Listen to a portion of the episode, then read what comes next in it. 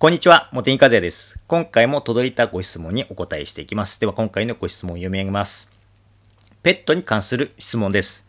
うさぎのおしっこが壁についています。きれいに落とす方法を教えてください。よろしくお願いします。というご質問ですね。うさぎに限らず、まあ、ペットすべて人間もそうですけれども、おしっこって、あの、アルカリの汚れなんですよ。アルカリ性の汚れ。最初は、あの簡単に拭き取ってきれいにすることができますけれども、まあ、掃除せずにほったらかしておくと、だんだんだんだん黄ばみも濃くなっていって頑固になりますよね。場合によっては尿石化したりしますけれども。まあ、あれは炭酸カルシウムという、まあ、頑固なアルカリ汚れなわけですよ。それと、あのー掃除せずにほったらかしていくと、同時にですね、匂いもだんだん強烈になってきますよね。ある時点から匂いがツーンと出てくるんですけれども、あれはですね、アンモニアを発生させて、そのような匂いが出てくるんですよね。そのアンモニアもですね、アルカリなんですよね。だから、匂いも汚れもアルカリ性なので、反対側の酸性のもので拭いてあげると、よく落ちるんですよ。はい。なので、例えば、トイレの、トイレ拭きのペーパーあるじゃないですか。流せるやつ。キレキラトイレクリーナーとか、えートイレクリ、トイレクイックルとか。まあ、そのようなペーパーはすべて酸性側にしてあるんですよね。あまり強いと素材の痛みとかあるので、まあ、弱酸性ぐらいにしてるんですよ。うん。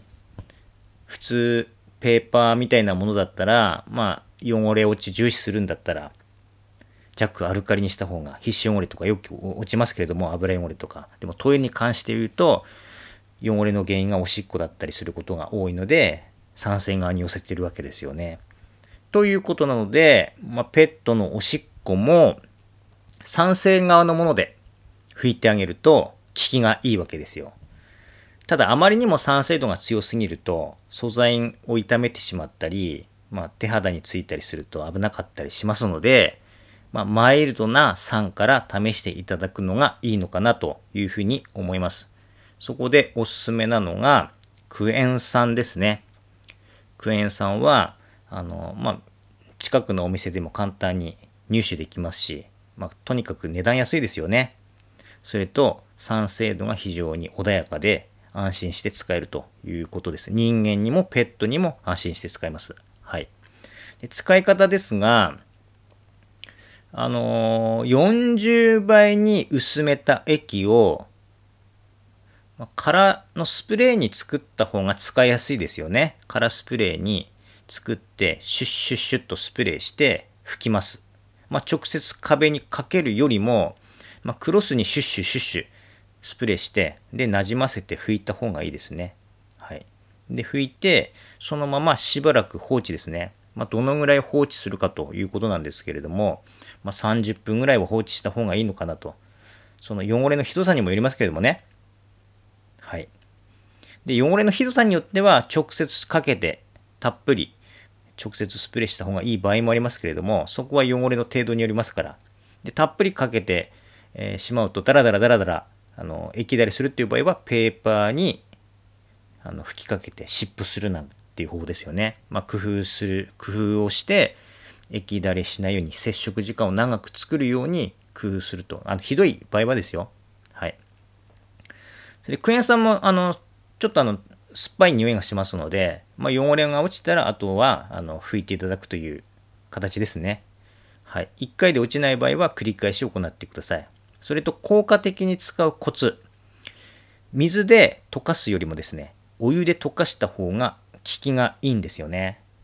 なぜかというと、私もよくわからないんですけれども、あの昔温泉施設とかお風呂掃除していた時代にですね、もう何度も経験して感じていることなので、多分間違いないと思います。思い込みではないと思います。うん。厚めのお湯の方が効きがいいはずです。はい。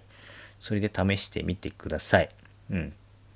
そんなところですね。はい。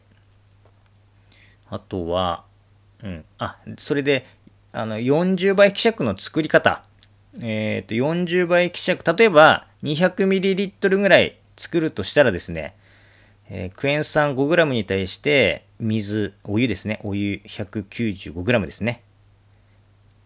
お湯 195g、クエン酸が 5g、まあ、カラスプレーのボトルを、あの、まあ、何でもいいですよ。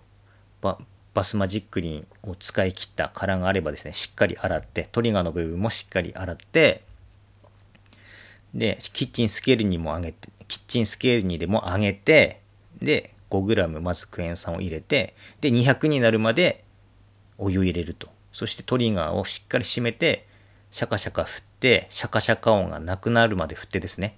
はい。しっかり溶かして使うというやり方ですね。はい。ぜひ参考にしてみてください。ということで今回はこれでおります。どうもありがとうございました。